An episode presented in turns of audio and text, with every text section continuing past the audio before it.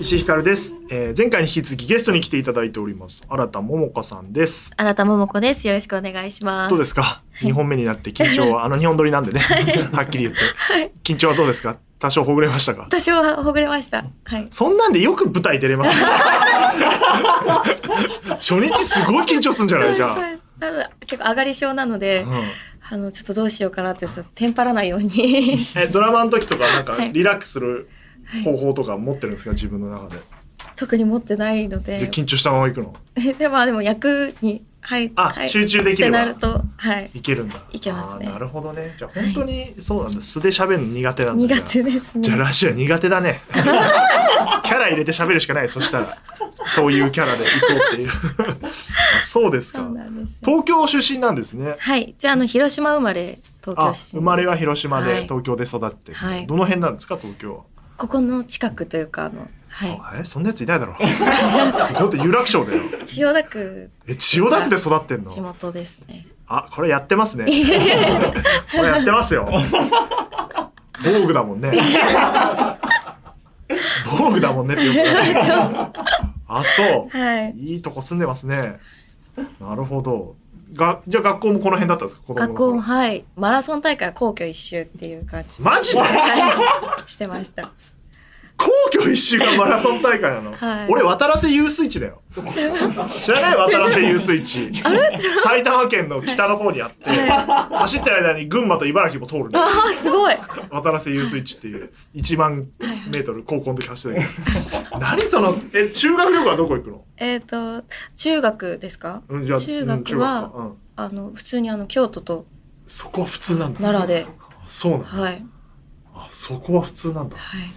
面白いな。えー、あとなん行事た運動会とかどうしてるんですか？運動会はまあそのままあの校庭あ、校庭あるんだ。はいあします。そんな広くないでしょでもそんな辺だったら。そうなんですよ。えー、面白い。重くそ東京で生まれ育ってんだ。そうなんだ。どの辺えどの辺で買い物するんですか？千代田区で生まれ育つい。やでも普通に全然あの花正とか行きますよ。あスーパーはね。スーパーね。おえ服とかは？服も私あんなあのなんていうんですかね安い洋服が好きです。あ。で別に銀座に来たりはしてないですね。あ全然近いから。チャリンコで銀座に来るタイプでしょ。はい。俺全然関係ないけど大学の時の友達に新宿に住んでるやつがいて、実家が新宿っていう、チャリンコで歌舞伎町来たやつがいて そんなことあるのかと思ってあの実家でね一人暮らしじゃなくてそういう感覚になるだろうな皇居にだって行けるってことだもんね。面白。いごめんね田舎者だから。興奮しちゃって東京の人。全然わかんないところで吉田久典以来だよ。あここのアナウンサーなんだけど。吉田さんは、はい。そうあの本当にこの辺だから銀座が実家だからそういう人もいる。すごい。面白いよね、えーそれでどうして俳優になるっていうことになっていくんですか？なんか中学校の時にも出たことあるって言ってたけど、あのやっぱ2歳からずっとモデルになりたいからね、はい。小学4年生の時に英会話の帰りにスカウトされましあて、スカウトなんだ。そうなんです。そこからの東京だもんね。はい。この辺歩いてたらスカウトいるわな、あでそこからあの、まあ、一応芸能界っていうのはそこがスタートだったんですけど。じゃあ芸歴的にはすごい長いんですね。あーでもちょっと途中であのあ一回やめて。ちゃいまして。でっていう感じなので。でまた戻る。じゃあ戻ってくる時はな,、なんでまたやろうってなったんですか？あの高校卒業してから、うん。私は普通にあの大学にうん。進学したんですけど、あの就活になった時にあそんな、はい。結構迫った時点で迫った時点でな,、なんか本当に人生でやりたいものは何だろうってなっはいはい、ああいい話ですね。はい。そこからああでもこうパソコンに向かって自分がしたいって思う仕事じゃないものをしていくことに人生は一回しかないのにこれでいいのかっていうのをすごい思ってでそのちょうどその当時「ボヘミアン・ラプソディ」の映画がおお、はい、はい。はいはい。クイあのはい、公開されててその時にあのラミマイクさんのうん。あの目の演技というかはいはいはい。お芝居を見てなんかすごい涙が出ちゃってこれだ私がやりたかったのはこれだと思って何を就活してんだと。そうですスーツなんて着てる場合じゃないと思って、はあはあは母さんにあのやっぱ役者をやってもいいかってうん。聞いたら、いやずっと前からあなたがやりたいことは知ってたよっていう感じでいい話ですね。でじゃあもうやらせてくださいとでなんかもう決めたんだったらもう退路遮断であの本当排水の陣じゃないけど、うん本気でやらないとダメだよっていうのを言われまして、うん。そっからずっと、はい、え大学は一応卒業はしたんですか？しました。あ卒業してもう就活せずにもう一本で。はい。へえ、それでオーディションとか受けるわけですか？そうですね。はあ、すごいな。はい。じゃあまあ、回り道はちょっとしたけど、最終落ち着くところに落ち着いたみたいな。はい。へえ。なんかね、そう、オーディションの時もなんかね、オーディション受かる人って、はい。なんかね、やる気が違うんだよね。なんかね、空気 出してる空気で、受かってやる絶対みたいな。それはあったな、はいアルタさん。そういうのがあるんだろうな。へえ、面白いな。ていうか、そもそもなんで今回やろうって思ったんでしたっけ？あのやっぱりその下北沢うん。の駅前劇場でちょっとやった時すごく楽しかったんですよ。その楽しかった思い出がすごくあって、このやっぱ稽古に入って本番までのそのなんかこう期間っていうのがこう一つの作品をみんなで作ってる感じというか、あのなんかこう高揚感っていうのをなんかまたこうしたいなっていうあの気持ちがある段階でこうお話オーディションのお話をいただいてでやっぱそのライブっていうのをまたこうしてみたいなっていうので、はいいや、相当アドレナリン出るっぽいですからそうなんね。ですよ。お客さんの前でやるっていうのは。なるほどな。じゃあ別にその映像一本で行きたいとか舞台いっぱいやりたいとかじゃなくてもいろんな役者の仕事していきたいみたいな。ね今はもういただけるものをこう感謝して全部やりたいなっていう感じで。聞かせてやりたいね、コミカドに。えー、これあれですか？お休みの日とかどうするんですか？これ、稽古休みの日もはい稽古して、自主練してるんですか？一応はしてますね。あなた昨日台本忘れたでしょ？そうです。転換して、はい、すいません、それは。あれと思って、そのリュック見たら。て違うこと言って。リュック見て入ってなくて、やべえってなった。やばいと思って、夜、いつも寝る前にするんですけど、うんどうしよう。あ、でも、覚えてるのは覚えてるので、動画を見ながら全部こう、一通りして、あとこう書き作業を。ああ、そうかそうか、思い出して、覚え、はいよかったですね、コミカドくん。なんかやってたよ、ちゃんと。あいつやってねえんじゃねえかっていう、疑いをかけられてましたから。あれ？これ誰の台本？新田さんだね。えーで、僕もう3月今これ終わった後、何しようかなって思ってるんですけど、なんかそういうのあるんですか？こう、結構忙しくなった後、はいこう、人参ぶら下げるじゃないけど、はいこういうことしようみたいな。あの、結構趣味がいいろいろありまして、はあ現代アートが好きなのと、現代アート？はい。うちの兄貴現代芸術家なんですよ。現代アート。この番組の、あの、後で見せますけど、はいこの番組のあの、はいビジュアルもうちの兄貴が作ってて、えええー、どどういうのが好きなんですか？私、あの、縄公平さんとか、はあは結構あの、あ、縄公平さん。はい。ぶち存じ上げない。すいません。何を、どういうのを作ってる人多分なんかあの、すあの、ピクセルっていうこういうガラスの球体を、はいはいはい。あの、鹿の剥製とかにこう、貼って、そはの、結構そういうのが、ガラスを鹿の剥製に貼る。はいガラス玉をこう貼るのが結構代表作で、はい。ああ、全然思ってんのと違った。はい。多分見られたことはああ、なんか見たことあるかも。はい。あ素敵ですね。そうなんですいやよ。俺と思ってんの全然違う。ガラスのやつが3つぐらいくっついてる。え、それは赤鼻のトナカイですかみたいなことかと。あか、かっこいいですね。はいはいはとか、あの、結構美術館に行っい。て、へそうですね。割とそうえ。いいね。暗いね。ひどい。暗いね、趣味はいが。あ、でも落語とかも。あ、落語見に行くんですか好きなので。え、どう、誰が好きとかあるんですか？あ、あの、ちょうどあの、日本放送のあの、今されてる春風亭昇太さんが。あ、翔太師匠が好きなの？翔太師匠が大好きで、ええ。はい、この間の二関、お正月の二関はいはいも、翔太さんとあの、三遊亭小遊三さん。あもう師匠が笑点メンバーのはい、はいはい主任でやられてたので、もう見に行ってきました。あ、そう。はい。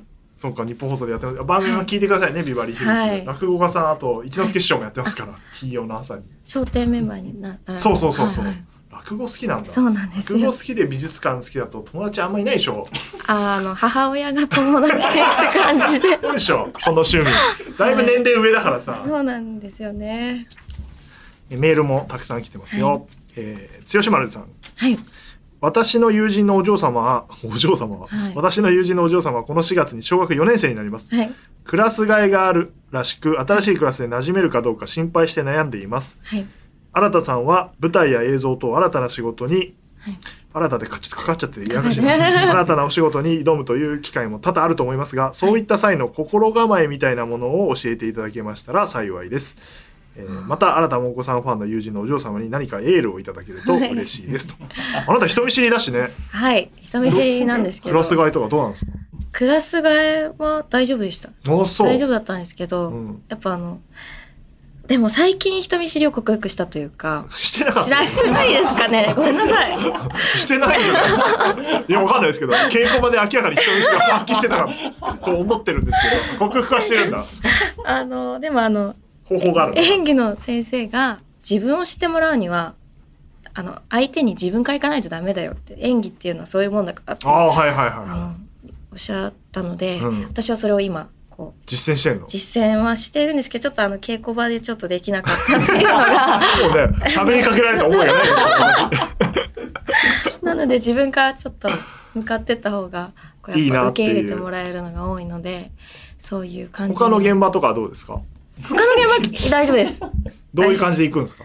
割とあの、なんかこう趣味とか、こう、いろいろ人間観察しちゃうので、先にインプットしといてはい、振ってみるみたいは。。ないそういう感じではありまああ、ちょっとでも一回待つんだ、でも。す。ちょっとあの、はい。でも最近弾かなくなりました。あ、本当？はい。あの、じゃあお嬢様に何かエールを。フファンですって？剛丸さんはいつもあの、ツイッターで、あ、そうなんですはいね。。あの、お嬢さんのお話をされてるので、はいはい。あの、クラス替えもうん。頑張ってほしいですね。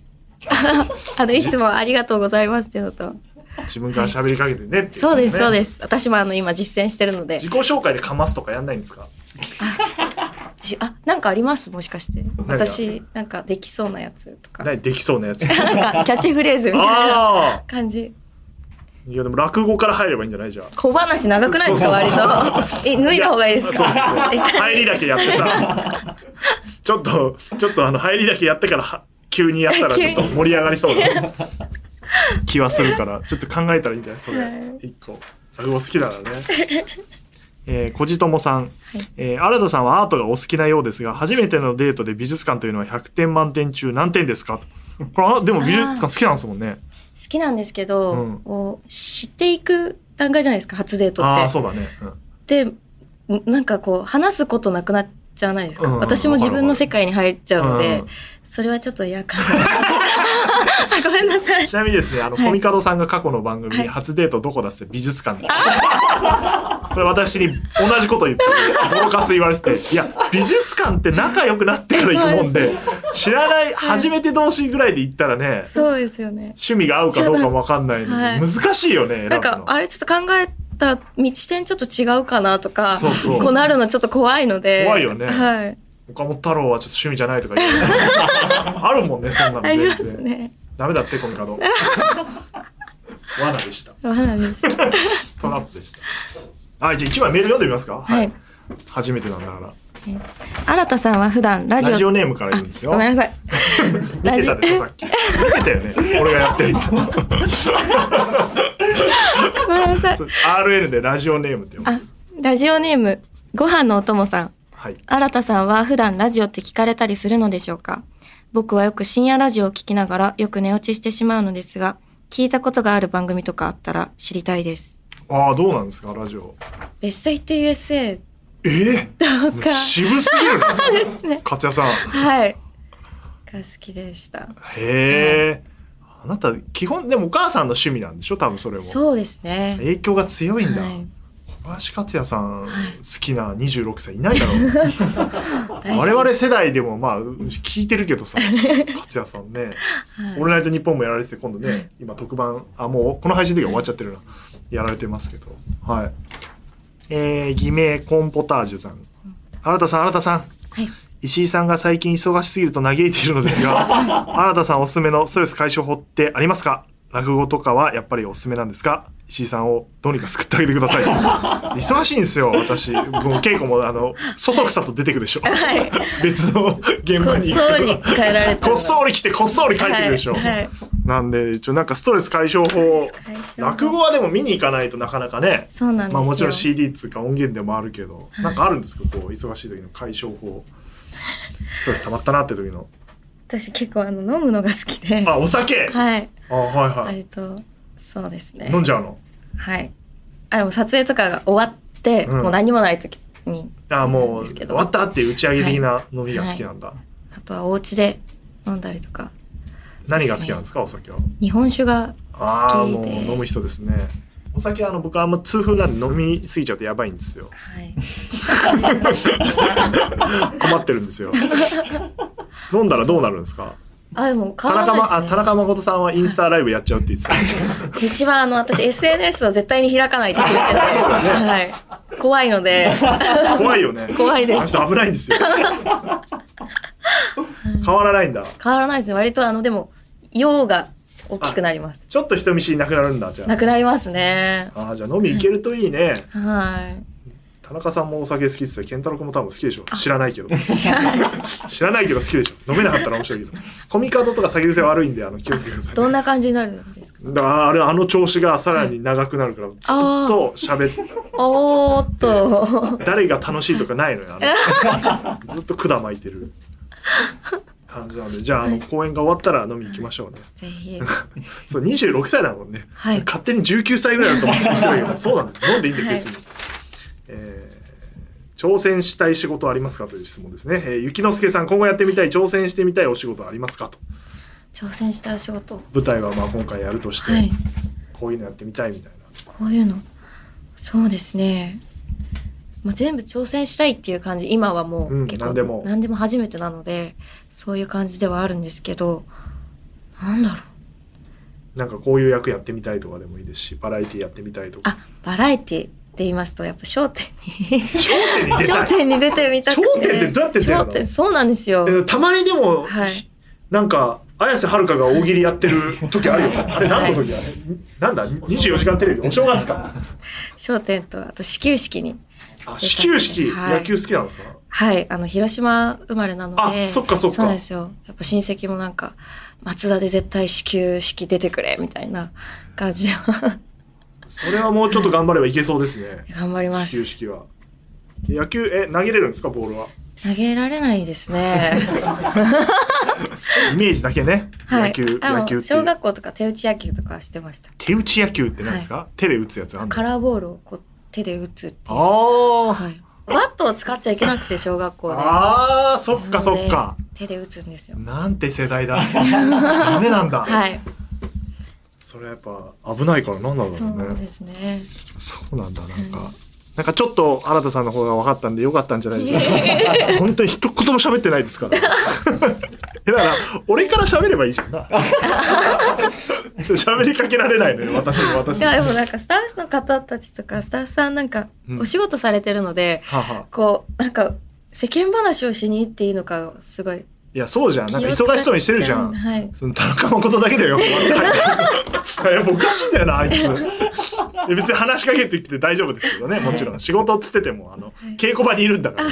稽古見ろよって話なんで。いや、でも楽しみですね、作品自体は。どうなっていくのか。コミカドがやっぱり動きとかもちょっと言い出してるじゃないですか、今。はいこうしろ、ああしろって。でもあれ全部できたらすごいよね。そうですね。もうそれはこう、体に覚えていくしかないかなっていう感じで。ただ、あの、いつもコミカド先生を見るたびに、あの、食パンマンっていう、なんか、あだ名があるっていうのを聞いてから、すごいずっとその？らしくだ誰からて。聞いたんですか、本人あ、えっと、あの、おつあた？はい。神田さんがおっしゃってあ神谷たの。はい、神谷さん食が。パンマンってあだ名があるの、はいあいつ。らしくて。なんかこう、お話しされてるけど、なんかこう、頭、食パンマンっていうのが、すごい出てきちゃってて、今最近。顔でかいからかな。顔がなんかこう四角っていうのででなんか食パンマンっていうあだ名になったんですよっていうお話もされてて。それが出てきて。出てなんかこうあこっち集中しないといけないのにと思いながら食パンマンがすごい出てきて。じゃあ、あの、話長くなったら、ああ、食パンマンが喋ってんだ、と思ってるわけですね。そこまでは思ってないですけど。じゃあ食パンマンなんだあいつ。初めて知った。今度呼んでみよう。おい食パンマン。私これ教えてよかった話なんですかね大丈夫だよ。次回来るから神谷君が。あの聞いてみるよ。はい。あのどうでしたか？2回ご出演いただきましたが。あの楽しかったです。あの私の変なねお話で大丈夫でしたか？変なお話。あまあ変なだ 大丈夫ですもっと変な話してたやついっぱいいるから今。まともな方です。よかったです。真面目だね。もうちょっとねあの楽しそうにしていいですよ。稽古場でも、はい。まあまあいちょっとねやることいっぱいあるからいっぱいいっぱいな部分はあると思いますけど。じゃあちょっとあの最後に、はい。あのあれ告知まだありますか？今回も。ああとあの先週情報解禁になったんですけど、ほうほうほう。あの真田悠馬さんプロデュース佐藤勝則さん監督の映画「サーティーズに主要キャストとして、はい。まあ、あの映画も決まったんですね。はい。すごい。それも。売れてるじゃないですか。の情報あのいろいろ公式から出てくると。ツイッターとかではいアップされていくのでそれもチェックしていただけたら嬉しいです。いやう売れてるじゃないですかもう。いやもう我々の舞台なんかもう今回が最後です。あ じゃああの、はい。ねあの聞いてる方でね配信者見に来てくださる方もいると思いますので、あのメッセージを よくあるやつですよ。いきなり振られると怖いやつです。あよくのあるやつですよあの、ちゃんとあの、人見知りはないので、はい。舞台に立ってる時は。いはいはい。はい。ぜひあの、見ていただけたらあ。嬉しいです。ちょっとまだラジオはできねえな。これも挑戦していくことはいに挑戦して。決めます。はい、はい。全然いいんじゃないでしょう。か なんであの引き続き稽古頑張って本番頑張りましょはい。ありがとうございます。うはい、ということで本日のゲスト新田もんこさんでした。ありがとうございました。ありがとうございました。あの夜話いや新田さん初めてのラジオでしたけど初めてっぽかったですね。ザ初めてラジオでしたね。あの夜の時の成海結衣さんもね初めてでしたけど似たような感じで。年齢は成海さんの方がちょっと若いか。いやでもなんか人見知りっていうことが分かってあなるほどといろいろ合点がいきました。新田さんはあのコミカドくんがこういろんなことを話してる時に食パンマンだなみたいなことを思ってるってことが分かっただけで ちょっと俺はニヤニヤして目が合うかもしれません。あのコミカドくんがあのさっき言ってた状態になると本当によく目が合う。いや コミカドくんの横に大体座ってるんで私は。そうするとあのわーって喋り出すとなんかちょっと長くなるとまず伊藤健太郎くんがニヤニヤして俺の方を見てきて相田さんとかもチラチラ俺の方を見てきて。最近はだから和田さんとか乙畑くんとかもこっち見るからこれにもう加わることになるでしょ。う新田さんも。なんとかしてくださいみたいな。食パンマンが頑張ってね作ってますから。配信者ぜひご覧になってくださいと。いうことでえっ、とですね最近ですね本を読みましてまあ、積み本いっぱいある中で、えっ、と、まあ、本っていうかね、里光さん、佐藤光晴さんが、あの、ドキドキキャンプの佐藤光晴さんね。もうどっちかと放送作家の佐藤光晴さんだもんな。あの、春日さんは佐藤光って言うんですね。里光ボーイね。古くは。懐かしいな、里光ボーイ。里光さんが本を出されまして、スターにはなれませんでしたがという本を出されて、あの、普通憲本みたいのでもらったりするんですよ。あのーほら、フォロワーが 6万人いるから、本を渡して宣伝してもらおうっていう策略で、たまに渡されるんですけど、そんな感じではなく、あの、急にですね、データがポンって 送られてきて、要は、僕もあのエッセイ書いたことあるんでわかるんですけど、あの、要は、本を配る前にもうデータで渡しちゃおうみたいな読んでほしい人がチェック用で、あの、それを送ってもらいまして、で、知ってるんですよ。あの、あんまりもらえないんですよ。あの、著者って。あの、憲本っていうか配る用の本って実は。で、その他に配っていいのは宣伝してくれる人なの。はもう知ってます。僕やりましたから。で、6万人じゃそこに届かなかったという。か 簡単に言うと。そこに入らなかったと。憲法がなかったってことは。あそういうことかと。そういう人いますもんねみたいな。そう枠が決まってますから。渡せない人渡せる人いるんですよ。この人には渡していいですよ。出版社が決めるんで。みんなああ俺はデータかと思って。まあそれはいいんですけど。で、まあ自分で買いますよ、だから。で、まあデータだから後で読もうかななんて思って、で、リモートで打ち合わせしてる時に送られてきて、パッと開いて、触りだけ読んだんですよ。あの、初めにのとこ読んだら、まあ、なんて言うんだろうな。似てるのよ。俺のエッセイに。まとめさん俺のエッセイ読んだかどうか知らないけど、もう書き出しの感じとか、その、言い訳がましいところ。で、角川で一緒なんですよ。編集者も。なんかもう似てる、本当に。やり口が。あの、これ2月17日に発売になってる本なんですけど、で、それで読み始めたら読むつもりなかったんですけど、まあ、ブワーって読んじゃって、そのデータで。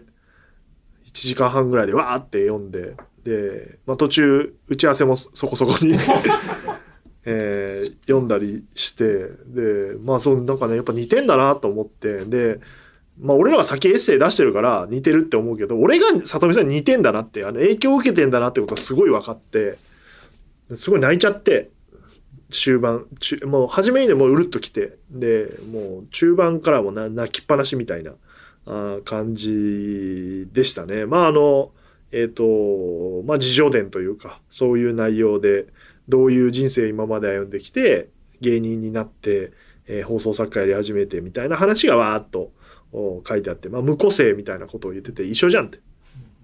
あ私はあの、ちょっとひねってますけど、無色透明の個性ですから。無個性ではなく。私は無色透明ですから、あの、さ見さんは無個性です。無個性でよかったな。なんで俺無色透明って書いたんだろうな。ちょっと覚えてねえけど、みたいな本で。あ、で、そう、対談もたくさん収録されていて、若林さんとか春日さんとか、日向坂の松田さんとか、DJ 松永くんとか、南海キャンディーズの山里さんとか、で、日本テレビの安島さんと、テレビ朝日の船橋さんと。ここにも入れてもらえなかったですね。仙外です。私は。それはそうですよ。6万人ですから。関係性もその方たちよりは薄いのかも。富須さんとは、だからオードリーの「オールナイトニッポン」に私が入ったのが AD として、えっと2011年の10月だだからそっからですね。えー、里見さんは初初期からいらっしゃってまあなんか作家見習いみたいな感じでその番組オードリーに入ったのがオードリーの「オールナイト」入ったのが初めてだったのでまあなんとなく顔は見合わせがまあそんなにちゃんと喋ったことはほとんどなくて AD なんで。まあちょっと挨拶してまあまあ会話別になんだろう。うん、あえて避けてるとかもなく普通普通に喋るみたいな感じで。でえーっと番組一旦離れるんですね、えー、里見さんが忙しくなったとかいろんな理由があって。で、えっと離れてる間に僕がディレクターになったんですよ。えーと里見さんがで、えーとディレクターになった時にえっ、とね、ミュージックソンがあって、ラジオチャリティーミュージックソンっていう、クリスマスイブからクリスマスにかけて24時間、あの、チャリティーなんだけど、あの、働く方にとっては、あの、とんでもない大変な番組ね。辛くてしょうがない。36時間ぐらい起きてるんですから、ディレクターは。で、チーフディレクターみたいのをやらせてもらって、これもね、若くしてやらせてもらって30ぐらいだったのかな。で、制作会社の人間で初めてやって、っていうのがいろいろあって、で、そんな感じだから、経験も浅いから大変だったんですよ。で、中でオードリーさんが24時間かけて漫才作るみたいな企画があって、で、その時に、いや、これは里光がいないとできないよっていう話に、えーお二人からあって、まあ、漫才作る時里光さんが必ずいるんで、で、改めてご連絡して、お久しぶりです、なんつって、で、あの、ちょっとこういう状況なんで、あの、手伝ってくださいって言って入ってもらって、で、そのまま、ミュージックソンから日本武道館ライブに向けた全国ツアーが始まるんで、それも当然漫才あるし、なんならトークもあるから、えっ、と、里見さんに入ってほしいみたいな話になり、ああ、じゃあ、引き続きすいません、お願いします、なんて言ってて、で、入ってもらって、まあそこですごいがっつり仕事をするというか、そのミュージックソンから、えっ、と、武道館まで、えーやってたんで。で、やっぱ本読んでて武道館の話も出てきて、そうだよな、里見さんいないと成立しなかったなっていう、本当にいらっしゃってよかったなというあの時。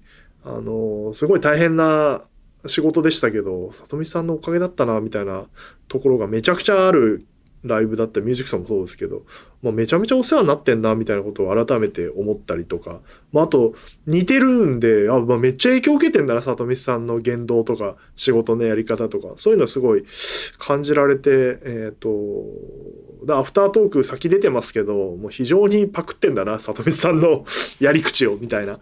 ことはすごい思ったりもしましたね。で、なんか、里見さんがすごい、えっ、と、まあ、編集の方に言ってもらったから書いてて、なんで書いてるかわかんないみたいな、俺と全く同じようなこと書いてて、知ってるな、このくだりみたいなぐらい似てて、そうなんだよな、里見さんもそうだよな、俺もそうだ、だから似てるとこあんだよな、みたいなことが、すごい分かった。里見さんってそう、自己評価超低いんですよ。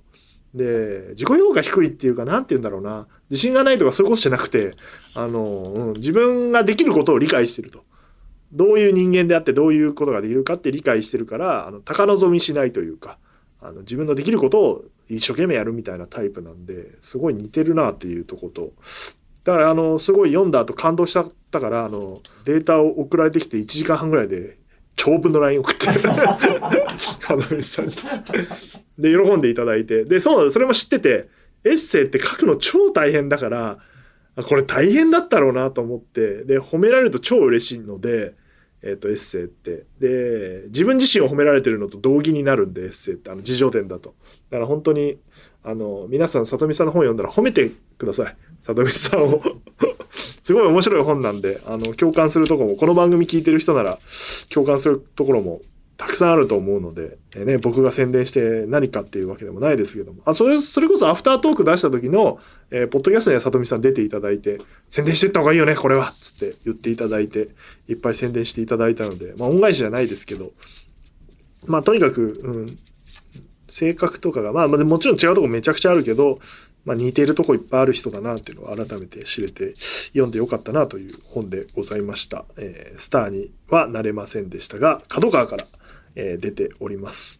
皆さん読んだら感想をツイートしてもらえると、里見さんが喜ぶと思います。なんか、オールナイトニッポンゼロもね、やられるということで、すごいですよね。もう本でもうガンガン宣伝で売れていくという。ギラでもね、ラジオやってますもんね。あなんで、あの、ぜひそういうのもチェックしていただければなと。面白い人ですので。はい。ではですね、あ、コーナー募集してましたね、こんなの。えー、コーナーに行きましょう。時間ができたらこれやりましょう。なんだこのタイトル。3月頭までスケジュールに隙間のない石井にこれから待っている楽しそうなことを送ってもらっていますと。いや、マジでね、隙間ないね。3月、うん、20いくつまで、なんか20日ぐらいに休めるかなと思ったらそこももう埋まって、3月の27、27が誕生日なんですけど、その日も多分クリピナスの最終回でしょ、その日。だから28とか29ぐらいに休めるのかなという感じでございますが、えーそのぐらいになったらなんかやれることあるんじゃねえかというのを提案していただきます。えー偽名ポッポ。えー時間ができたら日本放送を飛び出し、浅草から東武線の東急スペーシアに乗って鬼怒川温泉まで行きましょう。スペーシアは個室も取れるので、その移動車内でポッドキャストも撮っちゃって、忙しかった日々を語って聞かせてください。車窓から東武動物公園駅などを見ながらお話しするのもなかなか良いのでは。もちろん温泉入ってくださいね、と。お、いいじゃないですか。どうですか、この番組予算で。ポッドキャスト撮りながらってことは。スペーシアね、あれなんですよ。僕の地元の春日部駅も止まるんですよ。特急なんですけど。えー、だから乗ったことありますよ。鬼怒川行くのに。鬼怒川温泉何年か前に行ったんですけど、いや、こんなこと言ってはいけないんですけど、まあ、錆びれてはいるね。コロナ耐え切ったのかな、鬼怒川。なんか廃墟とかあんじゃねえかな、多分。なんかそんなん見たな。鬼怒川温泉。なんか、あんまりこう、今、調子良くないから行ってみたら面白いかもな。温泉入りたいな。スペーシアって個室あんだ。個室って何？え、どういうこと？寝台特急ではないもんね、でも。へえ。でもいいじゃないですか。お酒飲みながら、ポッドキャスト撮って。採用。これはあのスタッフが、あとは予算が出るかどうかだけです。えー、ラジオネーム、メカニカルタヌキ。えーおすすめしたいのは J リーグです。次のワールドカップに向けて、今シーズンは前のシーズン以上に盛り上がること間違いなしです。それに今シーズンから声出し応援が解禁ということで思いっきり声出してストレス発散もできると思います。あ J リーグ30周年で2月17日から開幕ということで、あ、これに田中誠さんは行くって言ってましたね。稽古休んで。え仕事でね、仕事であの、だから、なんか始球式的なことをやるって言ってましたけど、あのジュビロのアンバサダーかなんかでしょら J リーグ今年ね、田中さんとも話してたけど、それこそ里見さんもね、J リーグ好きで、町田ゼルビアが、サイバーの藤田社長が買ったんでしょ？チームを。で、とんでもない強化15人取ったみたいなこと言ってて、絶対1年で上がるみたいな、J2 から。しかもそのやり方が、その、えー要は J2 の有望な選手をガンガン引き抜いてるから、相手の戦力ダウンもさせつつ補強するっていう、あの、えげつない方法で 戦力強化をしたらしいんだけど。まあ、もともと僕は浦和レッズのファンですから、まあ、行けてないな、もう。何年も、コロナ禍は一回も行ってないな。行きたいな。いや、好きなんですよ。うん、サッカーは。今年一回見に行くか。声出し応援が解禁ということで、私は一切応援しませんから。あの、試合見たいんで。あ、語弊があるかもしれない。いや見てないやついるじゃん、でもあれ。後ろ向いてるからね。もうマジで応援するために行ってるっていう。なもうなんか、そうだよな。サッカーが好きとかそういう範疇で人生になっちゃってんだろうな、みたいな人は言いますけど。だから私は、あの、必ずスタンド席の、あの、まあ別に、あの、バックスタンドがメインでどっちでもいいんですけど、座ってみます。センター寄りの席でこう両方見れるような感じに。ゴール裏は行かないです。座りたいんだから。偽名菜の花の名はナッパの名。お菓子作りをしましょう。必要な食材買いに行って分量を測って一つ一つの工程を仕上げていく。えー全集中できるので日常の雑音から離れられるし、美味しくて幸せな味と量が待っています。甘いものはお好きですか？という質問ですが、あの全然これ不採用です。買った方がうまいです。結論が出てます。買った方がうまい。作りません。甘いもの最近好きですよ。だ稽古場で結構やっぱ差し入れあるから美味しい。美味しいよななんかだから、各社差し入れてるから、なんか武道館、東京03フロイカフリックの稽古場に、あまあ日本放送としては水を大体差し入れしてるんですけど、まずベースの。あの、水も入れつつ、あ、なんか入れた方がいいかお菓子とかもと思って、後輩の川原くんに、あの、みんな甘いもの入れてるから、うちはしょっぱいもんで勝負しようっつって。で、任せるっつって。で、わかりましたっつって、なんか、買って、で、なんか、差し入れされたのを見たら、なんか、お品書きみたいになって。メニューみたいな。でいくらしたらあいつ買ったのかわからないけど会社の予算だからいいけどと思いながら。で、なんか小分けに、まあなんか今やっぱコロナだから小分けにしてるもんですよ、みたいなことなんだけど、なんかこう、三角形の、なんだろう、柿ピーのちっちゃいやつあんじゃん。三角形の。あんくらいの袋のやつがあんだよ。で、そういうの想像してんだよ。で、袋をこうやって取って、開けたら、一個おかきが入ってる。いやいやいや、川原よ。これは高いんじゃねえかって思って。まあみんな好評ですけど、あんま見たことない。あのサイズ感の袋に、三角形の袋に1個しか入ってないっていう。そういう差し入れみたいなのありますけど、まあお菓子は作りません。ごめんなさい。不採用です。なんで休んでんのに作業すんだよ。えー、こじともさん。えー石井さん、とりあえず手軽なとこから国付カフェさんにトートドリンク飲みに行きましょう。特にクリームソーダ注文するときに、お席に届けていただくとき、バカ長い、えードリンク名を唱える必要があるので、唱えるっていうね、自分もスタッフさんもカロリー高めなプレイを強いられます。そっか、復唱すんのか。なんとかなんとかっつって。なんだっけ、とうとうと、たゆたゆクリームソーダ、虚構のかけらを添えて一つですみたいな。すいませんね、変な名前にしちゃって。申し訳ないですね。これ行きたいですね、いい加減。コミカド連れて。配信者終わったら、ベースでカフェさん。これ期間限定とかなんですか？別に言ってないですよね。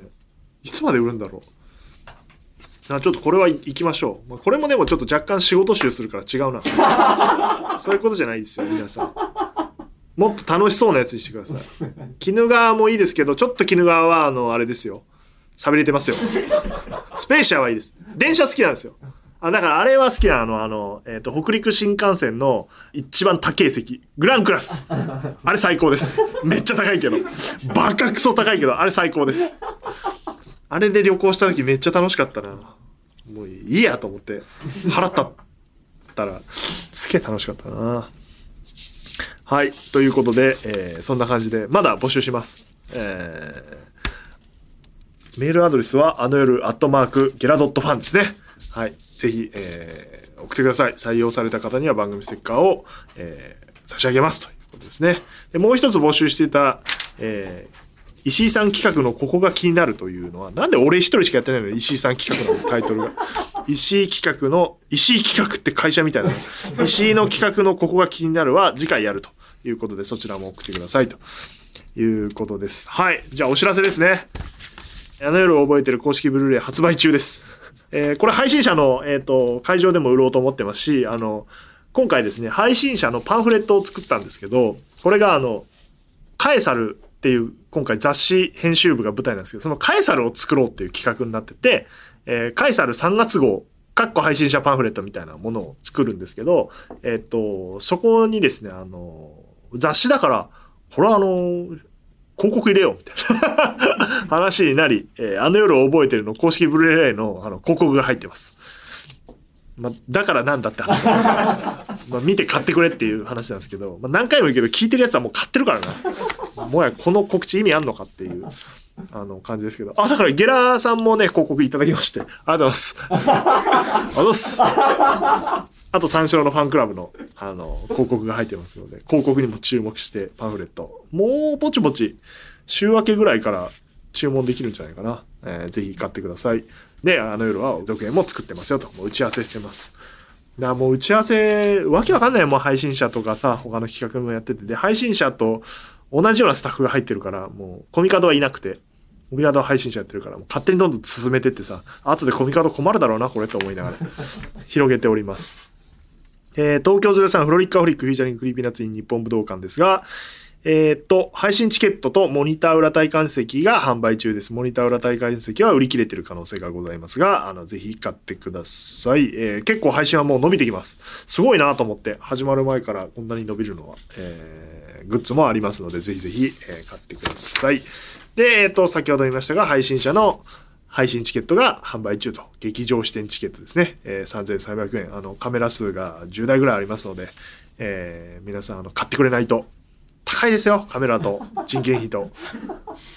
だからもう本当、想像してる演劇の配信とちょっと違うんじゃない？ずっと宮原が、あの、稽古場で、あの、分割画面見て、うーんって悩んで、ここはどこスイッチングしようかな、みたいなことを考えてるんで、すごい斬新な映像なんじゃないかな、というふうに、えー思っております。しかもあれですよ、4月2日までアーカイブ期間あるんで、えー初日で言うと3日のやつは1ヶ月近く見れるという、非常にお得なチケットになっております。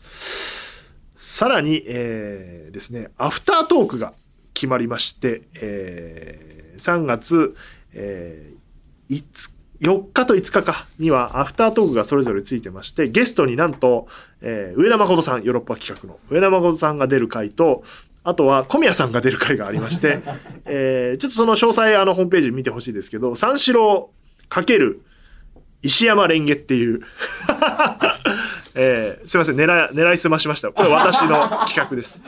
TBS ラジオ×日本放送パーソナリティ対談っていう企画を仕込みまして、えーその回とか、えー非常になんかまあ配信者の話もしますけど、三四郎さんと、えーレンゲさんがあのもう4月以降共演しないでしょうから。局の垣根を越えられなかったら、えーいうやつとか、で、上田誠さんの回には、えっ、と、梶本さん、キャラメルボックスの梶本さんと、ヨーロッパ企画の上田誠と、えー我らがノーミーツのコミカド雄一郎が出る唯一の回ですね。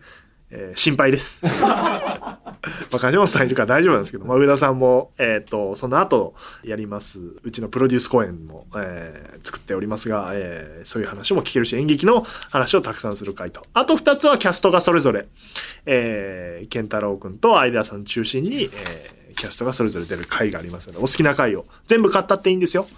4つ配信されますから。まあだから、まあ千秋楽とか初日とか興味ない人は、そのアフタートーク会買うのがまあお得なのかなと。値段一緒ですので、えーぜひ買ってください。さらに、えー舞台明るい夜に出かけてこちらは私監修で入っておりますが、えーチケットが売ってたり、売ってなかったり します。もう売り切れてる可能性が非常に高いですね。で大阪、群馬もやりますので、お近くの方はぜひと。で、 Creepy Nuts のオールナイトニッポン presents 日本語ラップ紹介ライブ2023は、えー、これは今ですね、二次選考やっておりまして、立ち見、二次選考も締め切ってるかな、指定席の方は。えー、立ち見席の方が、えーまだ26日まで受付中でございます。ちょっと後ろ目ですけど、あの、普通に見れる席ですので、ぜひ買ってください。チケット7700円とちょっとお安くなっております。はい。という感じですかね。はい。あともいろいろやってますが。いや、だから、その、稽古3つ行って、あの夜続編と日比谷野音の話してるという。他にも企画があるという日々です。皆さんね。あ、ちょ、俺を褒めるメール募集しなかった？そういえば。来てないってことだな。結構前に言ったよね。あれ？何変な企画気になるとかじゃなくて 石井さんのここが頑張ってるっていうコーナーにしろよ。それが一番元気出るんだ。からいや褒められないのよ。本当に。なんかバカリズムさんがこの間ねあちこちオードリーで言ってましたけど。俺バカリズムさんと同じランクだとは思わないですよ。だから。だったら褒めていいじゃんね。俺ぐらいだったら。俺ぐらいのランクだったら。褒めてほしいですけどね。で次回はですね、えー神谷とおつわたが来ると神谷神谷ってたけどあんま喋ったことないんだよ。ね 勝手にノーミースだからあの雑に扱ってますけど2人が来るという感じでございますのでなんとかひねり出して質問をね。食パンの話は私から聞きますから食パンマンの話は。コミカドの過去もよく知ってるはずですからノーミーツ立ち上げの時の話とか実は聞いたことないですよね。コミカドくんから、えー彼らは初期の方からあの出てる2人ですので。直前の回ですけどもあの直前になると気を使わない2人を呼ぶというスタッフの配慮でございますので2人への質問も、えー募集しております。どしどしお送りください。いやあ結構喋りましたね今回も。なんで次回やってその後はもう本番やってんのか。だその回は武道館の話と配信者の話ができればいいなという感じですかね。配信者はいつ見るんだろうな俺。これ課題になってるんですよだいぶ。初日は当然いけないですあの仕込み日なんで。で2日目3日目さっきのアフタートークの回も私は武道館にいますから。はい。だいぶ先になるかもしれません。それではまた次回とうとうとおやすみなさい。